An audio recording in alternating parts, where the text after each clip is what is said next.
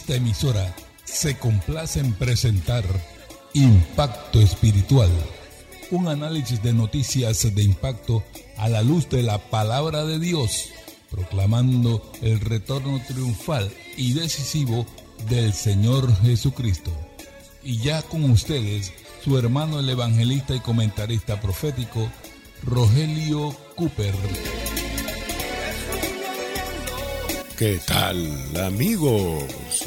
Bienvenidos nuevamente en este día feliz a otra presentación de su programa Impacto Espiritual. Y por primera vez en la historia de la celebración de la Navidad se ha tenido que acuñar dos frases, una distanciamiento social y la otra burbujas familiares y todo a causa del COVID-19. En Escocia, Gales y, e Irlanda del Norte, las familias o grupos tendrán ahora que nominar o notificar el hogar donde desean burbujear. Las personas mayores de 75 años de edad no podrán estar en situaciones de reuniones en hogares mixtos y en Alemania las reuniones privadas están limitadas a cinco personas en tanto que en Italia, el país europeo más fuertemente afectado por la pandemia, se ha considerado cancelar la tradicional misa de gallo navideña. En España, todas las empresas cancelaron las cenas navideñas. Amigos y hermanos queridos, preguntamos si con todo esto, con el COVID-19 y, lo que ha acontecido en el mundo, ¿será acaso que el Dios del cielo tendrá el propósito de que la humanidad se vuelva a la sencillez de la primera Navidad. ¿Qué dice la escritura en Jeremías capítulo 6, verso 16? Ahí leemos, así dijo Jehová, paraos en los caminos y mirad y preguntad por las sendas antiguas. ¿Oye usted eso? Preguntad por las sendas antiguas. Oh, amados, yo recuerdo que antes de esta pandemia, en la penúltima Navidad, en el 2019, hubo el tradicional desfile navideño con carrozas alegóricas, con motivos navideños, pero también con fantasía. Fantasía como los personajes del mundo de Disney, que nada tenían que ver con la Navidad. Claro, son una delicia para los niños, pero no tenían nada que ver con la Navidad. O hay que volver al, a lo antiguo paraos en los caminos, dice el Señor, y mirad y preguntad por las sendas antiguas. Hay que volver a la antigua Navidad, a la primera Navidad, celebrándola con sencillez, porque fue una Navidad sencilla. Bendito sea el Señor. Ahora, hermanos, al decir estas cosas, también entendemos que hay un sector de la cristiandad que no está de acuerdo en la celebración de la Navidad, cristianos más radicales, como por ejemplo J. Candeas, un teólogo allá en España, calvinista en posición, a quien conocí hace años por las cartas, las correspondencias, nos carteamos por muchos años.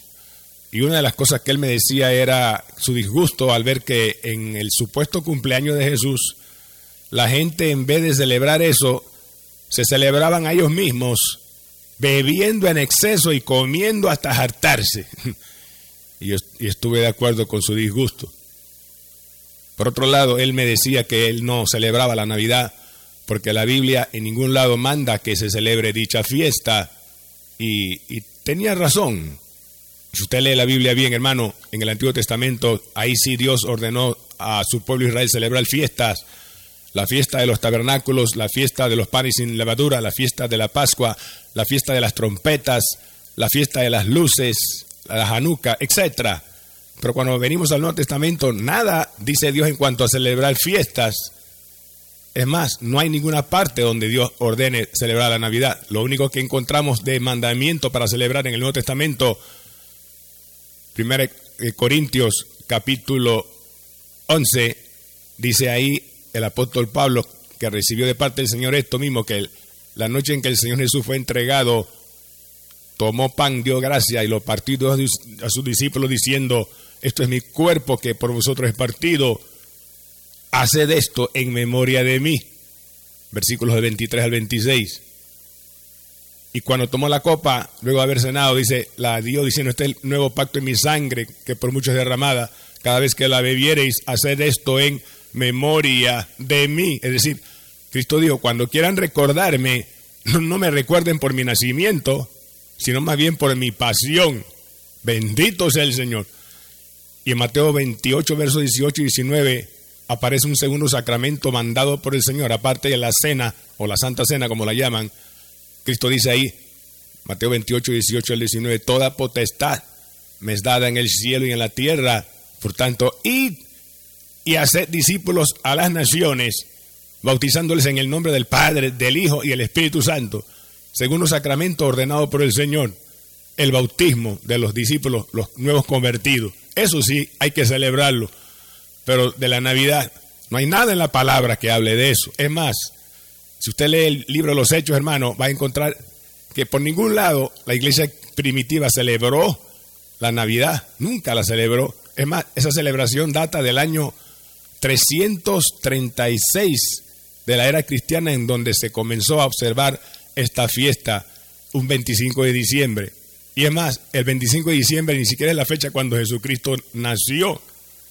Lo más que la Biblia revela en Lucas capítulo 2, de verso 1 al 4, es que cuando María, José viajaron de Galilea a Judá conforme a lo que los obligó a hacer el edicto del emperador. En ese tiempo era gobernador de Siria Sirenio y el emperador romano era Augusto César cuando él ordenó ese censo que obligó a María José, claro, a viajar a, Judá para que el niño naciera en Belén, tal como el profeta Miqueas lo había predicho. Pero no se habla de fecha, es más, ni siquiera se sabe si ese edicto se dio cuando era invierno o primavera u otoño. Pudo que Jesús nació en un mes de enero o marzo o abril, pero no un 25 de diciembre. Eso es solamente tradición. Preguntamos ahora, ¿es correcto o no celebrar la fiesta de la Navidad? Amables oyentes, al responder, yo no quiero ser legalista, porque para empezar, nuestro Dios, aleluya, bendito sea su nombre, Él no es legalista. Él dio una ley en el Antiguo Testamento y lo único que la ley demostró, aparte de que era una ley buena y el mandamiento era perfecto, que el hombre era incapaz de cumplirla y por eso la ley condenaba al hombre porque no podía justificar al hombre. Ah, pero por eso vino Jesucristo bendito, el único ser humano que ha vivido la única vida santa, pura y perfecta en la tierra, que cumplió la ley de manera perfecta. De modo que cuando venimos a Cristo, hermano, por medio de la fe en su nombre, somos justificados de la ley. Aleluya. Y el Padre nos ve como si siempre hubiéramos cumplido la ley, porque nos ve a través de Jesucristo, el que la cumplió de manera perfecta. Gloria sea su nombre. Oh, bendito sea Jesús. Aleluya justificados por la fe en Jesús, somos justificados de la ley. Por eso Gálatas 5:13, hablando de la libertad que nos da la gracia en esta dispensación, dice, hermanos, así que a libertad nos llamó Cristo. Solo que no uséis esa libertad como ocasión para la carne. A libertad nos llamó Cristo, dice ahí Pablo. Conclusión, en el Evangelio y por la gracia tenemos, hermanos, la libertad. Usted tiene la libertad de no celebrar la Navidad si esa es su convicción personal. Tiene esa libertad. Pero por otro lado, usted tiene la libertad, hermano, de celebrar la Navidad si con base en la palabra usted cree y tiene esa convicción personal de que así debe ser. Bendito sea el Señor. Es cuestión de convicción. Bendito sea el Señor. Ahora, claro, no faltarán los que digan que eso es una tradición. Claro, es una tradición, pero no olvidemos que no todas las tradiciones son malas. Hay tradiciones buenas y tradiciones malas. El asunto es con qué están conectadas las tradiciones. Por ejemplo, los cristianos en el Señor, conforme a la palabra, los verdaderos creyentes no celebran la fiesta del Halloween ni la fiesta de los carnavales, porque ambas tienen una clara conexión satánica, están conectadas con Satanás. Así que nada de esa fiesta para los cristianos. Tampoco los cristianos verdaderos se postran ante una imagen de yeso de madera porque la idolatría tiene una clara conexión con los demonios. Bendito sea el Señor. Así que hay tradiciones malas con conexiones malas. Pero hay tradiciones buenas. Y en la Navidad hay buenas tradiciones. Una de ellas, por ejemplo, es el famoso arbolito navideño con sus luces. ¿Qué siente usted si usted cree su hermano cuando enciende las luces de su arbolito? ¿Qué pasa ahí en ese momento cuando ve los colores? Su retina registra los colores, esa información va por el nervio óptico, el cerebro la decodifica y en cambio usted ve colores y el cerebro que le causa a usted la sensación de placer al ver los colores, porque la luz y los colores alegran el sentido físico en cuanto a la visión se refiere. Ah, pero aparte de la luz bonita de los arbolitos, hay una luz más importante detrás de todo eso que podemos, hermanos, aplicar y es la luz gloriosa de Jesucristo, quien dijo, yo soy la luz del mundo, bendito sea su nombre. Él es la luz, la verdadera luz en la Navidad, alabado sea Jehová. ¿Qué dijo Jesús allá en Juan capítulo 5, verso 35 a los judíos? Leemos que le dijo, hablando de Juan el Bautista, él era una antorcha que alumbraba, ardía y alumbraba, y vosotros que hicisteis por un tiempo regocijaros, subraye, regocijaros en su luz.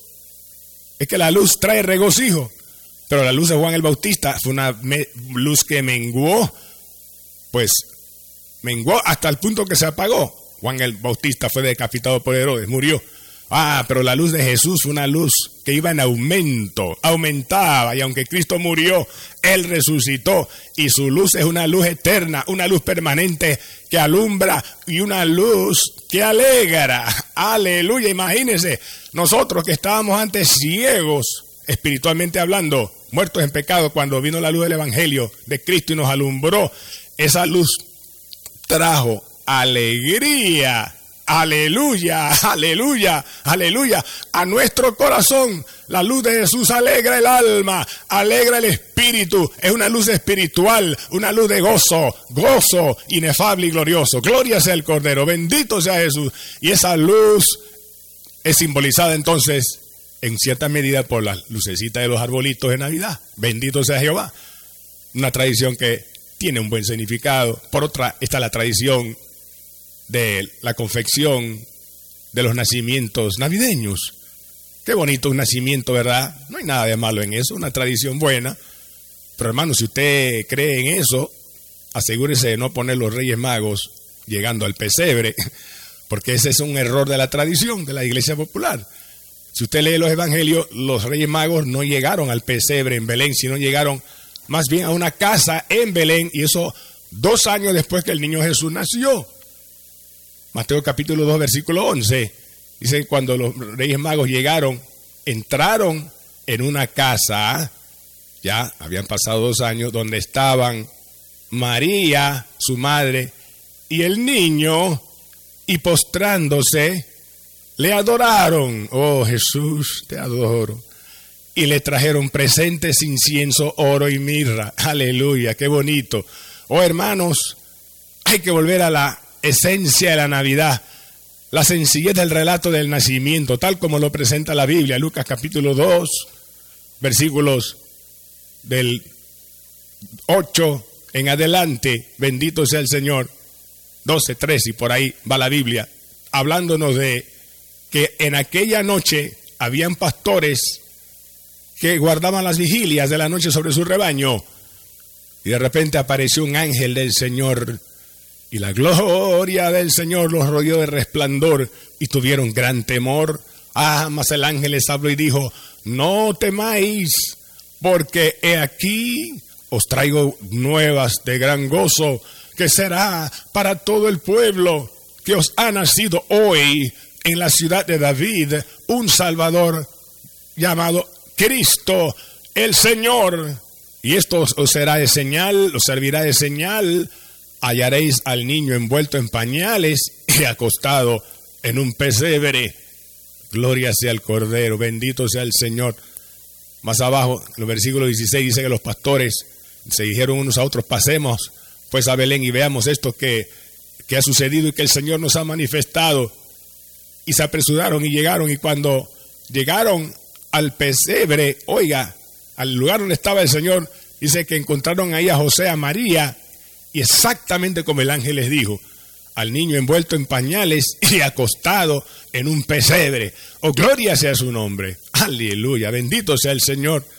Ahora, hermanos, si el Evangelio fuera producto de la mente humana, créame que Jesús no hubiera nacido en un pesebre, no, no, no. Lo hubieran colocado más bien en una cuna de oro, en un palacio real. Eso es lo que la mente humana hubiera hecho. Pero Dios es diferente. Una locura, pero lo insensato de Dios, 1 Corintios 1.25 es más sabio y más sensato que los hombres. Oh, bendita locura de Dios que nos salvó por el Evangelio. Pero hizo que su Hijo eterno y unigénito se encarnara y naciera y fuera puesto en un pesebre. Ahora preguntamos, ¿por qué en un pesebre? ¿Qué era un pesebre? Pregunto ahora. Bueno, el pesebre era el lugar donde se daba alimento a los animales. ¿Dónde estaba el pesebre? En un establo. Y cuando estos animales hacían su necesidad fisiológica, créame que el olor en el ambiente no era tan agradable que digamos, eso no olía a perfumería, no, no, no. Pero fue colocado el niño Jesús en un pesebre porque el pesebre era un cuadro de la condición del corazón humano cuando Cristo viene a nuestras vidas y quiere entrar. ¿Y qué encuentra? Un corazón maloliente, un corazón sucio de pecado que apesta Ah, pero antes de entrar, cuando creemos en Él, hay una limpieza que se lleva a cabo, profunda limpieza, porque creemos en Cristo, ese Cristo que fue inmolado en la cruz del Calvario, dice la Biblia, cuando creemos la sangre preciosa que Él derramó nos limpia, aleluya, de todo pecado. Por eso Jesús pudo entrar en nuestro corazón, que era como un pesebre maloliente, lo limpió con su sangre, lo santificó con su gracia y lo hizo morada y templo del Espíritu Santo. Así es que pudo entrar, con limpieza de sangre y con santificación por el Espíritu. Gloria sea Jesucristo. Oh, ah, en esta Navidad, amigo, recuerde la sencillez de esa primera Navidad, un pesebre, símbolo de tu corazón y el mío que necesita ser limpiado. Oh, gloria a Dios. Bendito sea el Señor. Ahora, ¿dónde estaba el pesebre? ¿En qué lugar? En una ciudad llamada Belén. ¿Y qué era Belén? Miqueas 5.2, cumpliendo la profecía. Pero tú, Belén, Efrata, pequeña, subraye pequeña, para estar entre las familias de Judá, de ti me saldrá el que se llamará Señor en Israel, etcétera pequeña Belén. Belén, una ciudad insignificante, la más insignificante de todas, y fue la escogida por Dios del cielo para que su Hijo eterno fuera puesto ahí cuando se encarnó, insignificante. Y eso habla de lo insignificante que éramos nosotros, hermanos y amigos, por causa del pecado. Cuando el primer Adán pecó, el hombre fue destituido de la gloria de Dios y quedó reducido a insignificancia, sin mérito alguno delante de Dios. Oh, pero la buena nueva del Evangelio es que ese hombre insignificante, Dios viene a buscarlo y levantarlo para convertirlo en algo significante y nos dio a nosotros, que éramos insignificantes amigos, un valor alto, tan alto que Jesucristo pagó un precio alto, el precio su sangre preciosa. Así nos valoró Dios, invirtió algo puro y precioso, incalculablemente infinito, la sangre pura de Jesús. Así nos valoró Dios a nosotros que éramos insignificantes. Por eso, amigo, en esta Navidad no te sientas insignificante más. No, no, no. Algunos no podrán salir de sus casas por las restricciones del COVID. Otros no podrán visitar o se sentirán solos sin que nadie los visite. Y no, no, faltará el diablo que susurre, no, tú estás solo, nadie piensa en ti, nadie se acuerda de ti, tú no vales nada. Mejor quítate la vida. No le haga caso a ese diablo sucio y mentiroso, no, no. Tú vales para Dios. El valor que Él te asignó es el valor de la sangre de Cristo, el acto del Calvario, para limpiar tus pecados y para que sea Emanuel, Dios con nosotros, Él te acompañe en esta Navidad y siempre y todos los días hasta que suene la trompeta y Cristo venga a llevarse a su pueblo de este mundo de sufrimiento y pecado a su gloria evento que estamos esperando. Ese es el significado, la verdadera Navidad, el sencillo y tremendo significado de esa Navidad en la vida personal tuya y mía. Aleluya. Y al venir a Cristo, amigo, tal como estás, el Señor te va a dar una no solo una feliz Navidad en tu corazón, pero también te va a dar una gloria, una Navidad con gloria, que dice el versículo 14 de Lucas 12, los ángeles aparecieron en multitudes diciendo, gloria a Dios en las alturas y en la tierra paz y buena voluntad para con los hombres. O ese Dios de gloria y arriba quiere poner su gloria en tu corazón. Y cuando recibas a Cristo, eso es lo que Él va a hacer y lo hará como. De, acuerdo a 2 Corintios capítulo 3 verso 8, Él lo va a hacer mediante el ministerio, oye esto, del Espíritu, con gloria, mediante la ministración del ministerio del Espíritu con gloria en tu vida. No tengo tiempo para explicar mucho esto, pero solo puedo decir que había dos ministerios, uno el Antiguo Testamento, el de la ley, y otro el ministerio nuevo en la gracia, el del Espíritu. El de la ley era representado por Moisés.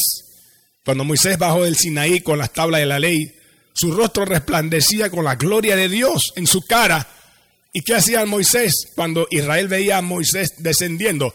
Se ponía un, una máscara, hoy hablamos de máscara por causa del COVID. Bueno, Moisés se ponía una máscara.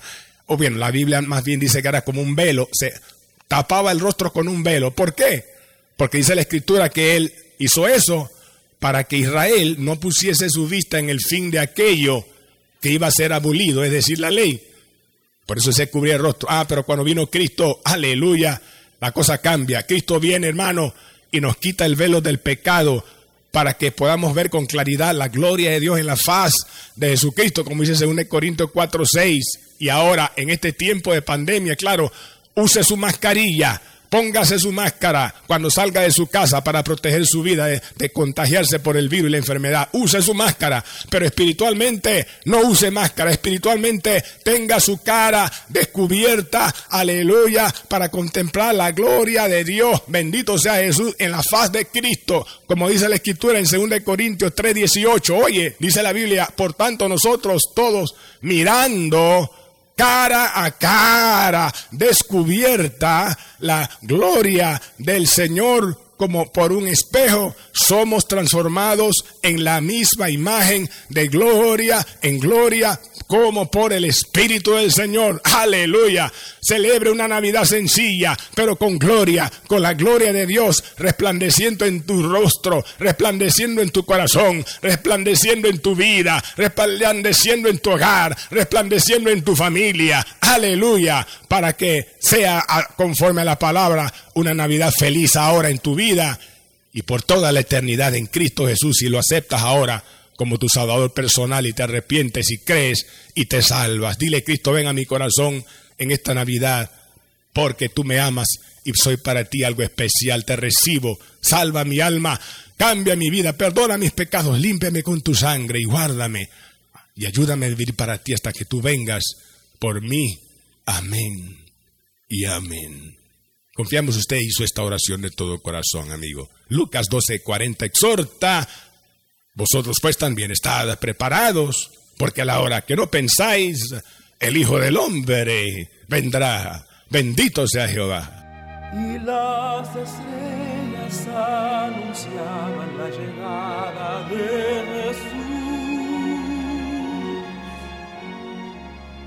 Venid adoremos.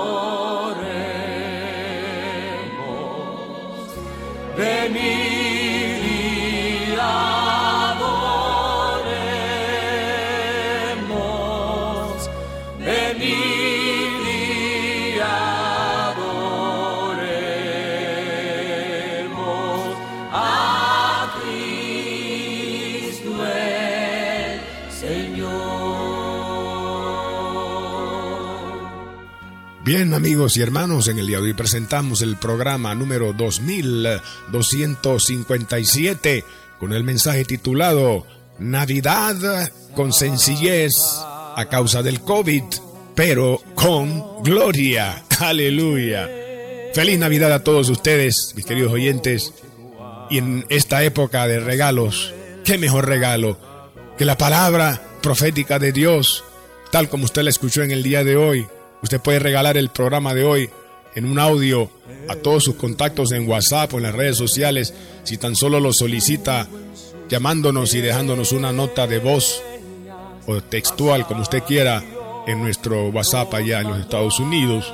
Marque primero, ponga el número, el signo, el signo más, seguido del número uno y luego los números que mi esposa, la hermana Diana, a continuación les dará. Adelante, hermana Diana. Más uno 917 557 6928. Repetimos, más 1 917 557 6928. Oh, así es. Regala esta palabra, hermano mío. Compártela en tus contactos todos en WhatsApp y a tus familiares y amigos para que crean y de manera sencilla en Jesucristo y se salven. Aleluya.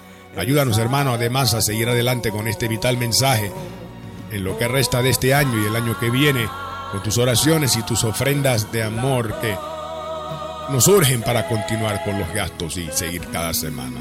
Anota el número de la cuenta, si tienes lápiz y papel ahí, 04 18 01 00 27 96 8 Repito el número de la cuenta 04 18 01 00 27 96 8 cuenta de ahorros a nombre de Impacto Espiritual Banco General.